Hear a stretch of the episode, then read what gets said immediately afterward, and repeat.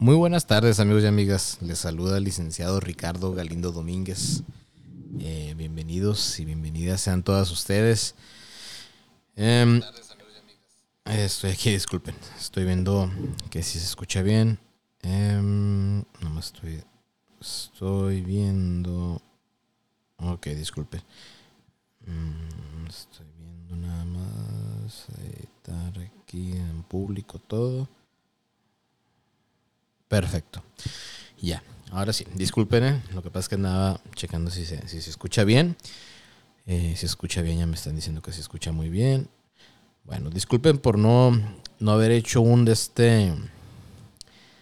No, no haber hecho un episodio nuevo en, algún tiempo. Sí, lo que pasa es que. Ah, disculpen.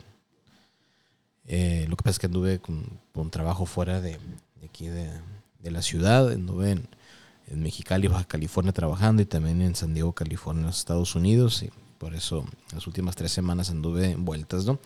Pero ya, ya estamos de regreso aquí a Hermosillo. De hecho, gracias a Dios ha habido mucho trabajo. Eh, con esto de que vienen muchas lluvias, lluvias perdón, al, estado. En muchos municipios, en muchas partes del estado está lloviendo en este momento. espero que se encuentren muy bien todas esas personas. Y bueno, vamos a, iniciar con lo que es el tema del día de hoy, que es, el ajuste de estatus eh, y la visa de inmigrante, que en algunas ocasiones ya lo habíamos platicado, pero ahora lo vamos a hacer un poquito más a fondo. ¿no? Eh, primeramente, ¿qué significa cada, cada uno? Eh, en, ocasiones pasadas hemos hablado sobre la adquisición de residencia legal permanente por medio de peticiones familiares o peticiones laborales cuando ese tipo de, trámites o de procesos migratorios se pueden realizar tanto dentro de Estados Unidos como fuera de Estados Unidos.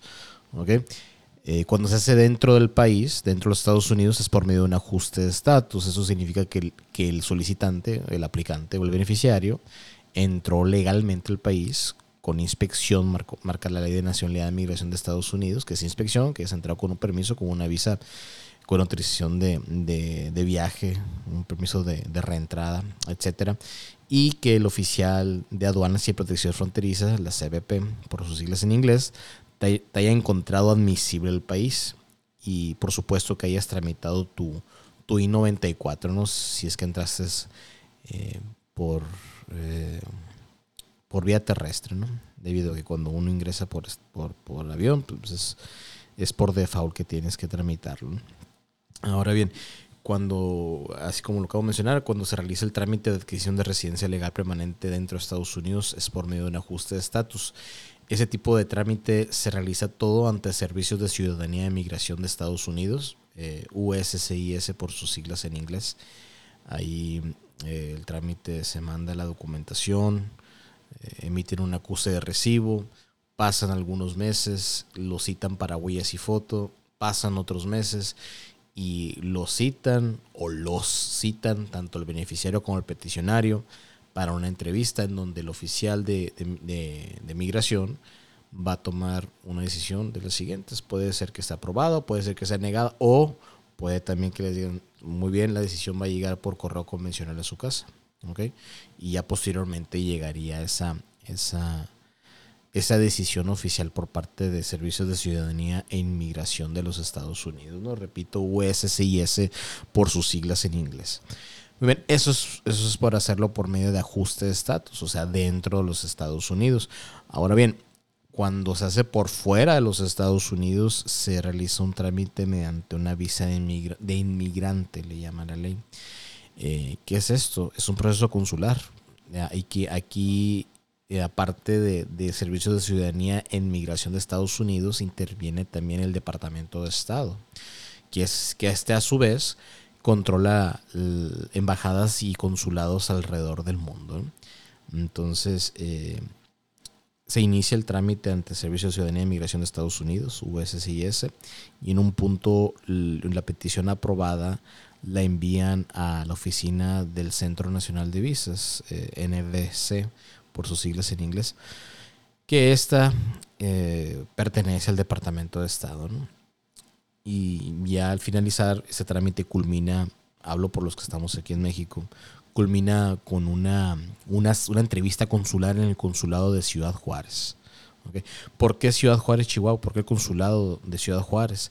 Porque al día de hoy es el único consulado que lleva a cabo ese tipo de trámites en todo México. Por eso se concentra eh, ese tipo de, casos allá. Antes de proceder con, con, esta explicación de, este, de, estos temas, se me pasó comentarles, ¿no? Estamos en vivo ahorita por Facebook y por YouTube como Domínguez SMA, Twitch y Twitter como Domínguez SMA 1. Eh, también estamos ahorita, me pueden mandar sus preguntas y sus mensajes tanto a, la, una de esas redes sociales o también a los teléfonos de oficina, teléfono mexicano de oficina 6621-230883. El teléfono estadounidense ahorita no, no está activo, de hecho se le acaba de acabar la pila, no se me acabó la batería, pero me pueden mandar WhatsApp al teléfono mexicano de oficina, que es el 6621 230883. Si hay personas que nos están escuchando fuera de México, cómo se marca este número o cómo se agrega WhatsApp es más, el signo más, 52 66 21 23 0883 y con mucho gusto al finalizar eh, la exposición del tema eh, podré este, contestar sus preguntas. Ojo, las preguntas pueden ser de cualquier tema, no necesariamente del que estamos eh, explicando o hablando. Muy bien, eh, procedemos. ¿no? Eh, entonces, como les comentaba, al día de hoy el único consulado que está haciendo ese tipo de trámites de, residencia legales permanentes aquí en México es el consulado de Ciudad Juárez, Chihuahua. Muy bien. Eh, el otro punto muy importante es saber, bueno, licenciado, hay mucha gente, me llegan los clientes, ¿no? Licenciado, fíjese que, que mi esposo o de este me quiere pedir a mí, él es ciudadano y me quiere pedir a mí, o quiere pedir a mis hijos, eh, ¿qué me conviene más hacerlo dentro de Estados Unidos o por fuera? ¿O tiene que irse mi esposo a los Estados Unidos para poder pedirme? No, absolutamente no. Esa es una, es una gran pregunta esa, que si tiene que estar el ciudadano en los Estados Unidos para que me pueda pedir, no, no tiene que estar en Estados Unidos. Y mucha gente va, eh, va a decirme lo contrario. Dentro de lo que es, y por lo siguiente, no, mucha gente piensa que si tiene que ir el, peticionario, el ciudadano estadounidense, a los Estados Unidos, debido a que se requieren los impuestos, que haya hecho comprobación de ingresos, etcétera, ¿no? Pero eh, eh caemos en otro punto que ya lo hemos hablado en otros, en otros programas, ¿no? Que son los grados de inadmisibilidad. Para aquellas personas que no sepan qué son los grados de inadmisibilidad, Dentro de la Ley de Nacionalidad de Migración de Estados Unidos, que es la que compete todo lo que es migración, eh, hay un apartado, una sección que habla sobre los grados de inadmisibilidad. Es cuando una persona no se encuentra elegible para ningún tipo de viso o beneficio migratorio. ¿okay? Hay, relacionados con salud, hay relacionados con carga pública, que esos son, muy importantes, con faltas eh, a leyes migratorias, por crímenes, etc. ¿no? Entonces, aquí toda persona puede caer en algún momento en, la, en el grado de inadmisibilidad por carga pública. ¿Qué es carga pública? Que te conviertes en que la persona emigrar o las personas emigrar se convierten en una carga económica al país. ¿Ok? Entonces, eh, para subsanar este, este requerimiento se necesita lo que se le llama sponsor, un patrocinador. El peticionario o la peticionaria, o sea, es el ciudadano estadounidense o residente legal permanente que está pidiendo a sus familiares, es el principal patrocinador. Pero si en dado caso el, peticionario no cumple con este requerimiento del ingreso que pone el patrocinador, ¿no? Que, exige, perdón, el ingreso que exige el Departamento de Seguridad Nacional para poder eh, ser patrocinado a esta persona, no hay ningún problema. De hecho, existe otra figura que se le llama joint sponsor, que es el copatrocinador. Este copatrocinador, si en dado caso el patrocinador no cumple con el requerimiento de ingreso, ¿por qué? Porque no trabaja allá, porque no ha vivido allá, porque no declara impuestos en Estados Unidos, etcétera, por X o Y motivo, puede buscar a un copatrocinador y no hay ningún problema. Por eso muchas personas le dicen, oh, tienes que irte a Estados Unidos para poder pedir a tus hijos, mínimo trabajar tres años allá eh, para poder pedirlos a tu familia. No, no, la ley no lo estipula así. Claro que se tiene que comprobar que ustedes se van a ir a Estados Unidos una vez que la residencia sea aprobada, ¿no? Eh, no estamos hablando de, bueno, si, si, hay departamentos, si hay casas, si hay escrituras, pues qué bueno, ¿no? O si está pagando un crédito hipotecario, etcétera. Sí, pero ellos piden otro tipo de pruebas de, de domiciliado, le llaman ellos, ¿no? Que tengas una cuenta bancaria, que hayas votado en Estados Unidos, entre otras cosas, ¿no? Entonces, con esto también se subsana otro, otro requerimiento. Entonces, para aquellas personas que dicen, no, me tengo que ir a Estados Unidos para poder pedir a mi familia, no. No siempre y cuando tengan la, la, manera de poder tener a alguien que sirva como joint sponsor, copatrocinador. Ahora bien, también existen, existen excepciones de ley que no requieren un copatrocinador o, ni, o, patrocinador, o sea, no requieren que tengas un ingreso en Estados Unidos. De hecho, el, siguiente es uno de ellos. Cuando una persona, un ciudadano estadounidense, está pidiendo un hijo menor de 21 años y soltero, pues es, un familiar inmediato, como ya lo hemos visto en otros programas. Pero si ese niño, ese menor, hijo de un ciudadano, ya sea biológico o, o adoptivo legalmente, tiene menos de 18 años de edad y está en proceso, hay una excepción de ley, la cual estipula que el niño va a derivar la ciudad, adquirir la ciudadanía por derivación de su padre o madre ciudadano ciudadana en Estados Unidos al momento en que él ingrese por primera vez como residente legal permanente. ¿ok? Tiene que ser menor de 18 años de edad, como ya lo hemos visto. De hecho, hay un episodio completo de derivación de ciudadanía, pero que se lo estoy poniendo un poquito más general. Tiene que ser menor de 18 años de edad eh, eh, el solicitante, el beneficiario. Ser soltero, que vive en custodia física y legal del padre o madre ciudadano estadounidense, o, y, perdón, no es o, eh, es y, y ser residente legal permanente. Al momento que él obtenga su residencia, vamos a suponer que lo hizo el trámite por, por visa de inmigrante, o sea, por fuera de Estados Unidos, va a Ciudad Juárez, le entregan su, dejan ahí el pasaporte mexicano, de una a cuatro semanas llega por, por DHL al CAS, el pasaporte mexicano con un visado, ese visado va a pagar la última cuota, que es por 220 dólares por la tarjeta de residencia legal permanente, y después de pagar esa cuota va a entrar por primera vez y el oficial de aduanas y protección fronteriza le va a poner un sello y una firma a ese visado. Ese visado es prueba de que, la, bueno, para empezar sirve para varias cosas. Una, ese sello y esa firma es la primera entrada oficial como residente legal permanente. Ahí dice la fecha que la primera vez que entró. Otra, con ese visado que ahora es válido por un año después de ese sello, el niño puede vivir allá, aplicar por seguro social, trabajar si en algún momento lo desea, etcétera. Entrar y salir a Estados Unidos. En ese inter de ese año le va a llegar su tarjeta de residencia legal permanente. Sin embargo, como es menor, si, si todos esos, si esa primera entrada y todo ocurrió antes de que él tuviera 18 años de edad, ¿ok? Inmediatamente puede aplicar para un pasaporte estadounidense. Entonces ahí es una excepción de que requiera un, un, patrocinador, un sponsor, se manda otro tipo de documentación. ¿okay? Esa es una, ¿no? Entonces muchas personas me dicen, ¿sabe qué, licenciado? ¿Y cómo le hago? O sea, ¿qué, me recomienda usted? ¿Hacerlo por México? ¿Hacerlo por Estados Unidos? Bueno, existen pros y contras, claro. Entonces, eh, vamos a hablar primeramente por dentro del país. efectivamente, si usted hace el ajuste de estatus dentro de Estados Unidos, o sea, adquirir la residencia legal permanente por medio de un ajuste de estatus, o sea, dentro de los Estados Unidos, eh, sí, va a poder ingresar a Estados Unidos, no va a poder salir del país hasta que tenga la residencia en mano. Existe un permiso de viaje que, que se pueda aplicar en dado caso de una emergencia, ¿no? Pero, o sea, eso dejémoslo para una emergencia. ¿ok? Si alguien está mal en un hospital acá, un accidente, etcétera, eso sí se puede pedir que eh, sí también es otro, otro pro de hacerlo dentro de Estados Unidos. Bueno, se, tomaría como contra, ¿no? Que no puedes salir del país hasta que tengas tu residencia. Es un poquito más caro, son alrededor de 1.760 dólares, más lo que cobra el abogado, consultor de inmigración que lleve a cabo el trámite, los honorarios de esa persona, más los exámenes médicos. Por ley, todas las personas que van a emigrar a Estados Unidos tienen que hacerse un examen médico. Eh, igual, esto es para no caer en un grado de inadmisibilidad relacionado con salud. ¿okay?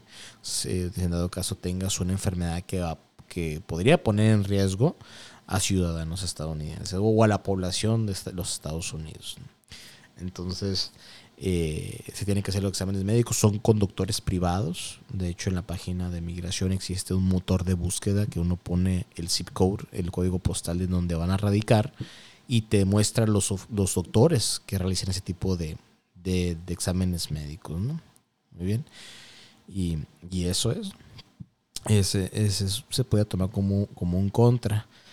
Eh, pros, es que se puede adquirir y aplicar sin costo alguno para una autorización de empleo. Eso eso es muy importante y eso es muy bueno. ¿Por qué? Porque le pueden, le pueden dar esa, esa, esa, esa autorización de empleo para que usted labore legalmente mientras que se está llevando a cabo el trámite de Estados Unidos. Muy bien. Entonces eso es, eso es muy bueno. Eh, y el pro más grande de hacerlo dentro de los Estados Unidos es el tiempo que dura el trámite. Dependiendo de donde radiquen ustedes en Estados Unidos, el tiempo que se lleva a cabo el trámite, todo de principio a fin, oscila entre los 6 a los 18 meses. Entonces ahí, ahí eso hay que, hay que tomarlo en cuenta. Ahora nos vamos para hacerlo, qué pros y contras hay de hacerlo por medio de México. Eh, efectivamente es un trámite cuesta 1.205 dólares más o menos. Se va pagando en varias exhibiciones. En cambio, cuando se hace dentro de Estados Unidos, se paga una sola exhibición todo el inicio. Y aquí no, aquí se va pagando por exhibiciones, más los exámenes médicos, más lo que cobra el abogado o consultor de inmigración estadounidense. ¿no? Los exámenes médicos en este caso se llevan a cabo en una de las tres clínicas que se encuentran en Ciudad Juárez, Chihuahua. Se encuentran muy cerca del consulado, pero cuando digo muy cerca es muy cerca, menos de una cuadra. Eh, varía el costo de, este, de, las consultas y de las vacunas. Varía de persona a persona debido a qué tantas vacunas necesita, etcétera, ¿no? Eh, eh, pero, pero es ahí. El pro de hacerlo por México es que si usted tiene algún tipo de visa, puede seguir cruzando Estados Unidos mientras que está llevando a cabo el trámite no hay ningún problema, entrar y salir. ¿okay? El otro pro pues, es que sale un poquito más barato nada más. Eh, el contra, el contra más grande de todos es el tiempo que está durando. Todo el trámite de principio a fin ahorita por la pandemia. Estamos, estoy mencionando yo tiempos pandemia, así le, le vamos a poner, ¿no? Tiempos pandemia. Eh, tres años. ¿De dónde saco estos tres años? Mucha gente me pregunta, pero ¿por qué dice que tres años? Porque yo tomo referencia a mis clientes. Que ahorita, de hecho, tres clientes míos van a ir a, Ciudad Juárez, ahora en septiembre, los tres. Y los tres empezaron en el 2019. Entonces, eh, ¿sí, 2019? sí, 2019 exactamente. Entonces ahí están los tres años es lo que más o menos se toma como referencia. Eh, son, son los tres años. Entonces ya, ya cada uno de ustedes va a poder tomar una decisión, si hacerlo aquí, si hacerlo en Estados Unidos. Ya, ya es ustedes, ¿no? Ahora bien, ¿quién puede realizar ese tipo de trámite? Eh, tanto las peticiones, hemos hablado en varios episodios sobre la adquisición de residencia legal permanente, ya sea basada en petición, en petición familiar, claro, o petición laboral, que es cuando una empresa te pide para que emigres y trabajes allá en Estados Unidos.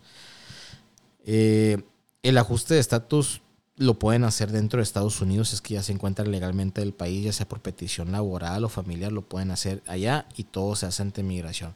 Ojo, recuerden que las peticiones laborales algunas requieren una certificación laboral permanente que esa la expide el Departamento de Labor, y eso es antes de meter documentación a migración. Eso recuérdenlo cuando son peticiones laborales, algunas categorías de peticiones laborales requieren que usted tenga una certificación laboral permanente, que el beneficiario tenga esa certificación laboral permanente, PERM por sus siglas en inglés, P-E-R-M. Em, y, eso, esas son las dos agencias ¿no? que se ven involucradas. Toda persona que esté en una petición familiar sobre todo en Estados Unidos, los ciudadanos, los familiares inmediatos de un ciudadano estadounidense voy a indagar un poquito, voy a indagar, voy a, voy a, voy a explicarles un poquito más a fondo esto del ajuste de estatus. Una persona puede ser ajuste de estatus, o sea, adquirir su residencia legal permanente, siempre y cuando cumpla con los siguientes requisitos. Número uno, que entre con inspección, que entre legalmente al país, que entre con su visa y que haya ingresado muy bien. Número dos, que la residencia legal permanente esté disponible inmediatamente. ¿Qué significa esto? Existen en los ciudadanos, por ejemplo, ¿no? Los familiares de un ciudadano.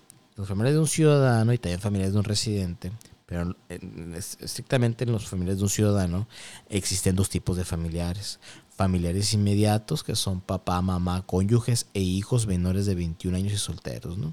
Cuando digo hijos, son hijos e hijas. Y cónyuges, pues son ambos. Entonces, ahí, por ejemplo, son familiares inmediatos. ¿Qué quiere decir esto? Que siempre hay un número de residencia legal permanente disponible para ellos. Y ellos sí pueden hacer el ajuste de estatus.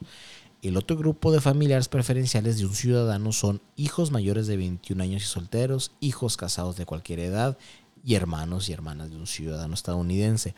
Para ellos no existe una visa, una residencia legal permanente disponible inmediatamente. Entonces se toma una espera y las esperas son muy largas, alrededor de 20, 22 años aquí para los mexicanos. No varía de, país a país, pero hablemos de aquí de, México, son 22 años, más o menos.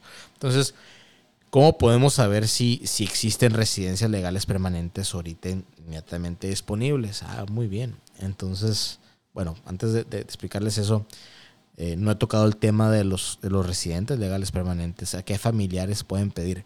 Los residentes legales permanentes nada más tienen la categoría de familiares preferenciales.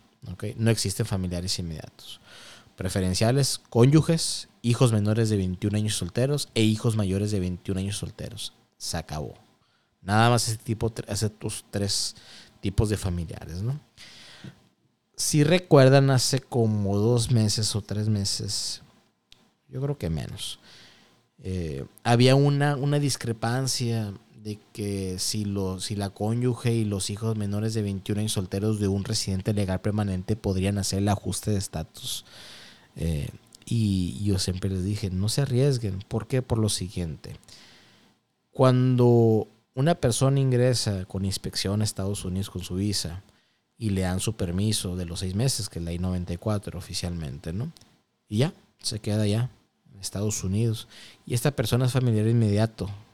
Papá, mamá, cónyuges, hijos e hijas menores de 21, 21 años y solteros de un ciudadano estadounidense entonces, cuando, una, alguno de esos tipos de familiares inicia el trámite de residencia dentro de Estados Unidos y este dura más de los seis meses que el permiso, eh, que, es, que, es, más de la duración del permiso, porque recuerden que el permiso es lo que da presencia legal en Estados Unidos. Eh, si esto dura más de seis meses, pues quiere decir que ya, ya agotas su tiempo de presencia legal. Pero, pero migración dice, yo migración, por ley, así, así no marca la ley, yo migración yo te perdono a ti, familiar inmediato de un ciudadano estadounidense, papá, mamá, cónyuges, hijos e hijas menores de 21 años solteros, que te hayas quedado más del tiempo establecido por el permiso. Te lo perdono por ser familiar inmediato de un ciudadano estadounidense y, y es muy importante el I, y por haber entrado con inspección. Perfecto. Entonces, cuando muchas personas me dicen, licenciados, que también los familiares de un residente pueden hacer eso, la cónyuge y los hijos menores de 21 solteros. Efectivamente, si existe una, una, una, visa, una residencia inmediatamente disponible, sí podrían aplicar, claro. Pero ojo, si ustedes se quedan, si ese familiar de residente legal permanente se queda más de los seis meses que permite el permiso, se va a encontrar ilegalmente en el país y ahí la ley no perdona eso automáticamente esa persona será sujeta a un castigo por tres años. Recuerden, y lo vimos en otros episodios, toda persona que se queda en Estados Unidos por más de seis meses, pero menos de un año, aunque tenga la visa vigente o, aunque haya entrado ilegalmente al país, eh, pero el permiso no, no tenga un permiso vigente, tendrá un castigo por tres años. Y toda persona que se queda en Estados Unidos por más de un año, aunque tenga una visa vigente, pero el permiso no, tiene un castigo por 10 años. Entonces, si un familiar, si ustedes ven que cónyuge o hijos menores de 21 años solteros de un residente legal permanente dicen, no, sí voy a hacer el ajuste de estatus en Estados Unidos, voy a adquirir la residencia de ahí adentro, voy a arreglar papeles hacia allá. Eh, hasta el mes pasado yo les hubiera dicho que, que, que sería una posibilidad. ¿Okay? ¿Por qué? Por varias razones. Una, sí, efectivamente, como lo acabo de comentar, ¿no? Puedes meter papeles y si hay un número de residencia disponible, claro, desde adelante, nada más que si se pasa de los seis meses, migración no te perdona eso. Y si estás más de un año, vas a tener un castigo por tres años. Y si pasas más de un año, vas a tener un castigo de diez años.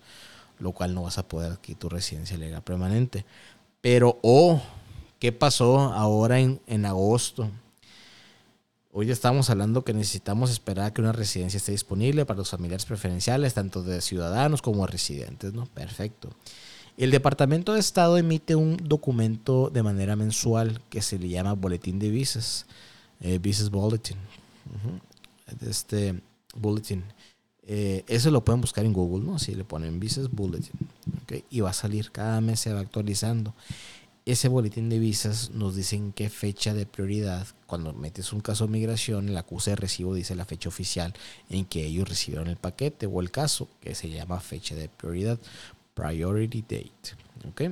Entonces, ahí nos muestra las categorías en este boletín de visas y en qué fecha están procesándose, qué fecha de prioridad están procesándose los casos. Entonces, hasta julio de este año 2020, si uno miraba a los familiares de un residente legal permanente, cónyuges e hijos menores de 21 y solteros, nada más. Si uno miraba e, ese tipo de familiares, había una C en vez de una fecha. La C significa current, o sea que están al día. Había, había este, residencias legales permanentes disponibles para ese tipo de personas. Pero vino, vino el boletín de visas del mes de agosto. Y oh sorpresa, ya no decía C. Ahora decía, creo que era abril del 2019. Quiere decir que ahorita el Departamento de Estado, no migración, ¿eh? el Departamento de Estado, ahorita están elegibles los familiares preferenciales, o sea, cónyuges e hijos menores de 21 años solteros de un residente legal permanente, aquellos que tengan una fecha de prioridad que tenga que diga abril del 2019. O sea, hace que si ahorita un residente legal permanente quiere realizar el ajuste de estatus a uno de sus familiares, esposa, cónyuge, e hijos e hijas menores de 21 solteros, no se va a poder, porque no existe una... Y bueno, estoy hablando de México, ¿no? Ojo, del país de México. Todos los demás países siguen en C. México nada más es el que tiene esa ficha de prioridad del 2019. Entonces, si un residente legal permanente quiere pedir un hijo mexicano que tenga menos de 21 años solteros y o a su cónyuge y quiere hacer el ajuste de estatus, no se va a poder. ¿Por qué? Porque no están al día ahorita. Hay una espera. Hay una espera para ese tipo de familiares. Así que mucho cuidado vayan con alguien que haga el trámite, vayan con alguien que esté actualizado. Yo todos los meses checo eso, reviso esos boletines de visas y, oh sorpresa, me topé con eso. Y avisarle a los clientes que son residentes legales permanentes. Yo mis clientes que son residentes, yo les siempre les digo, y todos mis clientes son así, no, no, yo no hago el ajuste de estatus para para familiares, bueno, en aquel tiempo no, que estaban en C, para familiares de un residente legal permanente, eh, cónyuges e hijos menores de 21 años solteros, ¿no? No, nunca hago el ajuste de estatus para ellos. ¿Por qué? Porque pasa estas situaciones. O tarda más de seis meses el trámite, aunque tengas la visa, la residencia eh, disponible, pero ya estás involucrado en un grado de inadmisibilidad por faltas a leyes de migración. ¿Es, es esa? ¿O qué pasa? Esto, que ya no están al día. Entonces, ahí es una espera de qué? Tres años. Entonces, mucho cuidado con esa situación. Em, otro, otro punto muy importante es, eh, bueno, estamos hablando sobre los grados de inadmisibilidad cuando eh, son varios grados de inadmisibilidad cuando una persona puede, puede, puede salir perjudicada, ¿no? Me preguntan mucho la gente, bueno, licenciado, yo fui deportado de Estados Unidos, yo quiero pedir un perdón migratorio, ¿no? Bueno. O me dicen de otra manera, licenciado, fíjese que yo tengo, yo tuve un, antecedente en Estados Unidos, no sé por qué me deportaron, pero me deportaron, me quitaron la visa. Ok. Ahí son, son cosas que conllevan una a otra, ¿no? Primeramente, necesitamos saber cuál fue el grado de inadmisibilidad por el que usted cayó para que hubiera sido deportado, pues eso es lo primero. O sea, necesitamos saber por qué te deportaron. No nomás llegas, ¿sabes qué? Quiero pedir un perdón migratorio porque no sé por qué me quitaron la visa. No, no, no, permíteme, espérame. Existen varios perdones migratorios que algunos son específicamente para ciertos tipos de grados de inadmisibilidad. ¿ok? La documentación es muy distinta. El waiver puede ser el mismo, pero la documentación adjunta que, va al, al, perdón migratorio, el waiver, eh, puede diferir de uno al otro. Entonces, primeramente, ¿por qué te sacaron? Vamos a pedir un récord migratorio. Y ahí en el récord migratorio dice, mire, tal persona fue, fue encontró inadmisible por esta sección de la ley. Ay, ya buscamos la sección de la ley. Ah, entonces es por esto lo otro. Bueno, en base a esto necesitamos someter este perdón migratorio o estos perdones migratorios. Y ya se lleva a cabo lo que es el trámite. Hoy te estuvimos hablando sobre varios grados de inadmisibilidad relacionados con carga pública, por eso es el patrocinador, relacionados con salud, por eso son los exámenes médicos, relacionados con leyes de, faltas de leyes de migración, los castigos de 3 y 10 años. Entonces, toda esa situación eh, se tiene que ver, se tiene que ver, analizarse el caso, caso por caso. No porque una persona le haya funcionado esto, la otra también le va a funcionar. No, no, no. Es caso por caso. Y, y, eso es realmente lo que yo llevo a cabo, todos los trámites que se llevan a cabo en Domínguez, SMA, Servicios Migratorios Americanos, son realmente juicios administrativos para con el gobierno de Estados Unidos. Mucha gente, no, me acuerdo hace muchos, muchos años que, que una persona del, creo que fue de Guadalajara o del centro de México, más, más, más al sur fue, eh, no, más es llenar documentos, no. Son, juicios administrativos y cualquier error o si no te sabes la ley detrás de esos. Los formularios están en internet y se los digo a todos ustedes. Los formularios están en internet, ahí en la página de migración. Son gratis. Los pueden llenar y bajar y todo eso. Son gratis. Pero si no te sabes la ley que está detrás de ese formulario, eso te puede causar más problemas. Si hubo una deportación o qué tipo de trámite vas a hacer, ajuste de estatus, dentro o fuera de Estados Unidos. Entonces, toda esa situación hay que estudiarla. Por eso, y tomo, abro un paréntesis, ¿no? Es de lo mismo sobre el ajuste de estatus contra, contra la visa inmigrante. Muchas personas me dicen, licenciado, ¿y usted cobra la consulta? Por supuesto que la cobra la consulta porque es mi trabajo. El costo de la consulta son 650 pesos, ya sea en persona, llamada telefónica o videollamada. Y aquellas personas que me han dicho, porque ha sido más de una, ¿usted cobra 650 pesos por la llamada? No, por la llamada no, yo cobro 650 pesos por mi trabajo. No sé cuánto le cobrará el proveedor de sus servicios telefónicos, pero yo no cobro eso. Entonces, em, esa es la situación. Se necesita, se necesita ver bien mediante una consulta para ver si cayó en un grado de inadmisibilidad y si es elegible para un perdón migratorio para un waiver. Y si es elegible para un perdón migratorio, que eso le permita hacer un ajuste de estatus o, o a lo último hacer una, una visa de inmigrante. Ojo, ahí les va.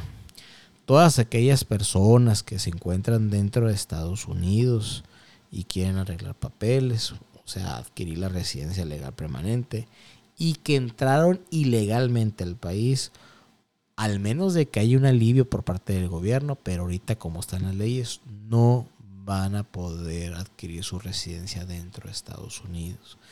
¿Por qué? Porque entraron, a menos que están, bueno, ya quedan bien poquita gente que está este, protegida por la 245I, que era una pequeña ventana que el presidente Bush, me parece, el hijo, dio para aquellas personas que entraron ilegalmente que pudieran hacer el trámite dentro de Estados Unidos.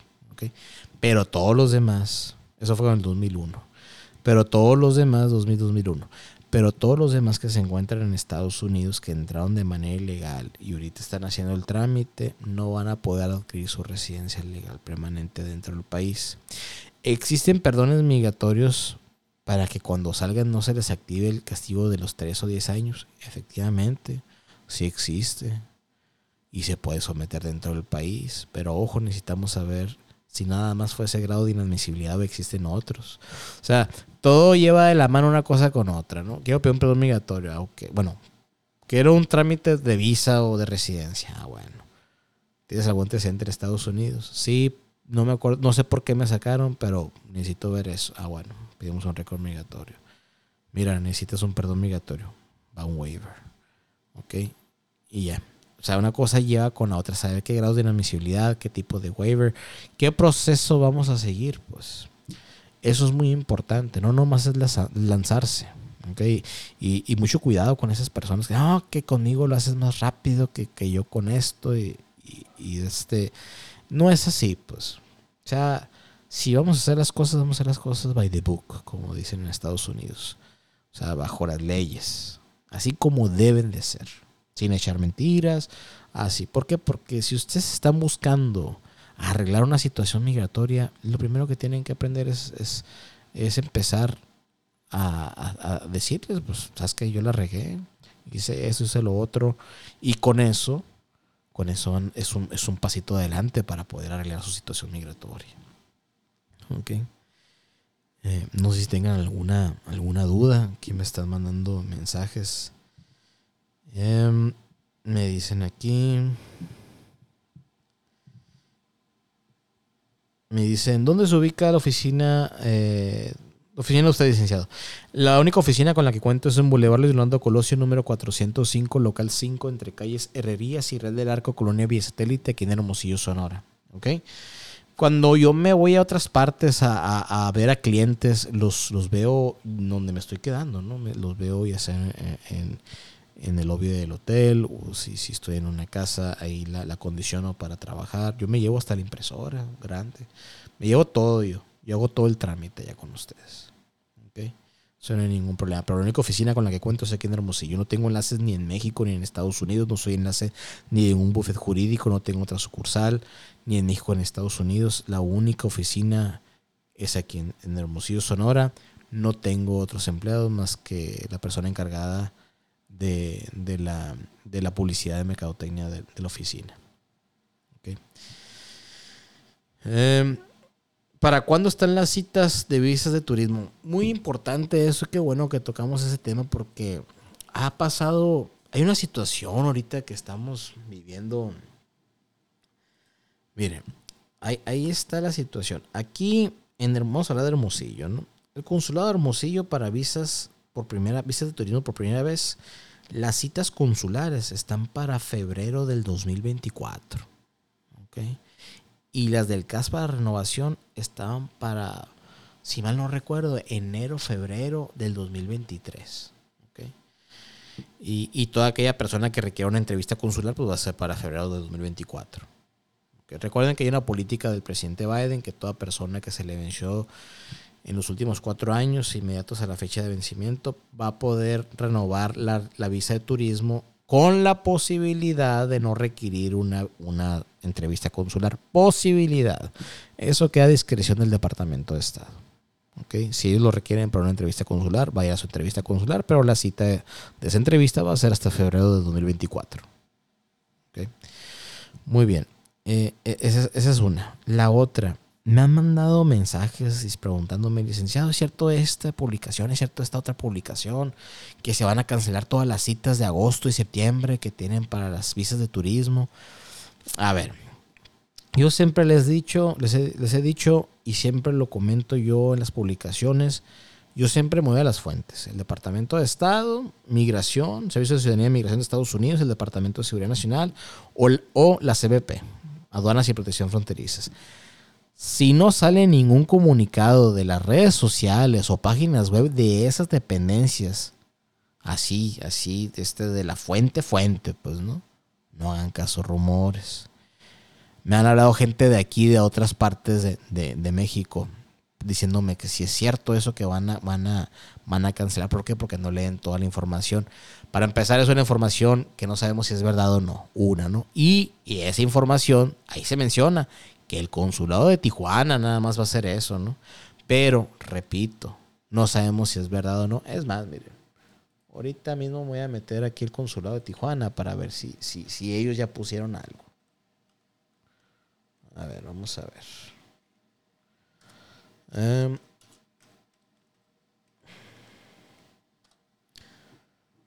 consulado de Tijuana, a ver. Eh, no, artista o intérprete. que están considerando, no. Nada. No, no, no, no, no. mensajes para ciudadanos. Ah, no incendios y bloqueos. Bueno, toda la inseguridad que está aquí en México. Pero nada de eso. Mira, estoy aquí en agosto 12. Agosto 11.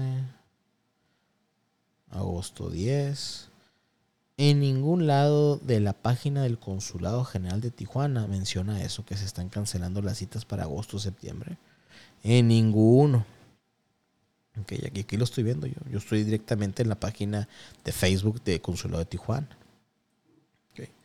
Entonces, mm, mucho cuidado con ese tipo de información porque alarman a la gente, sobre todo personas que están, que están este, esperando su cita consular o su cita en el caso desde hace mucho tiempo.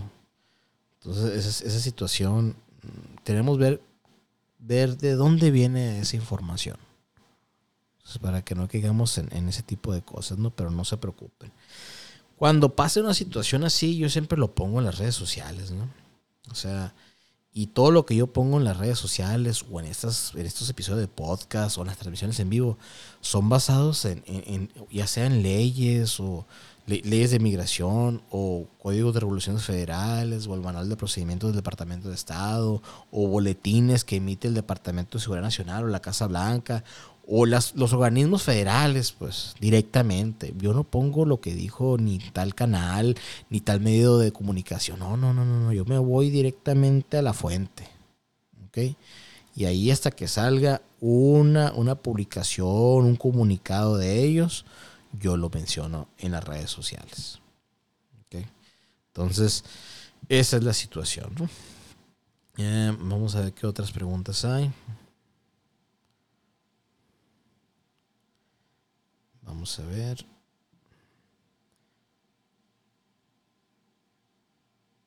Eh, saludos, licenciados desde Idaho. Ah, muchas gracias, saludos buenas tardes. Allá ser un, creo que es una hora menos o dos que aquí, ¿no? Saludos, muy buenas tardes. Saludos para Ciudad Obregón. Eh, ¿Dónde se ubica la oficina? Eh, bueno, como te repito, la oficina se encuentra en Boulevard Leonardo Colosio, número 405, local 5, entre calle Cerrerías y Real del Arco, Colonia Vía Satélite, aquí en Hermosillo, Sonora. Eh, me dicen las personas, no, licenciado, no tiene, yo, yo, pensé que tenía oficina en Tucson. No, yo no tengo oficina en Tucson, ¿no? Tengo la facultad de hacer los trámites tanto aquí como en Estados Unidos, en cualquier parte de Estados Unidos, pero no, no tengo oficina de Tucson y muchas personas me han dicho, oye, licenciado, y no le, no le, no sería recomendable que usted abriera ya una oficina o algo así. Mm, por el momento no. No porque Tucson no está tan lejos de Hermosillo, pues o sea, no, no, no. Y yo voy cada, cada semana, cada fin de semana, voy para Estados Unidos por trámites de clientes. Entonces no, no valdría la pena. Entonces, esa, esa, es la situación. ¿Ok? otra cosa? Ok.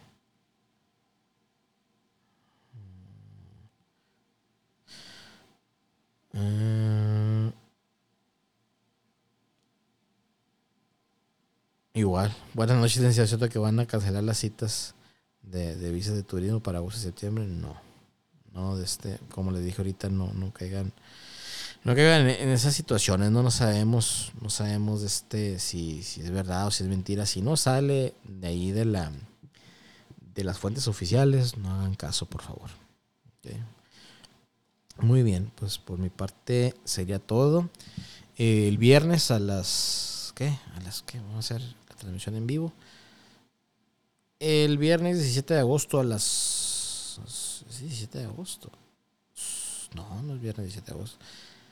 Es viernes 19 de agosto. El viernes 19 de agosto a las 12 del mediodía voy a llevar a cabo una transmisión en vivo en donde vamos a tocar los mismos temas del día de hoy, el ajuste de estatus contra la visa de inmigrante, pero ahí sí recuerden que siempre pongo pongo un poquito más de, de, material, ¿no? Para que ustedes vean, voy a ponerlo al boletín de visas, el más actual.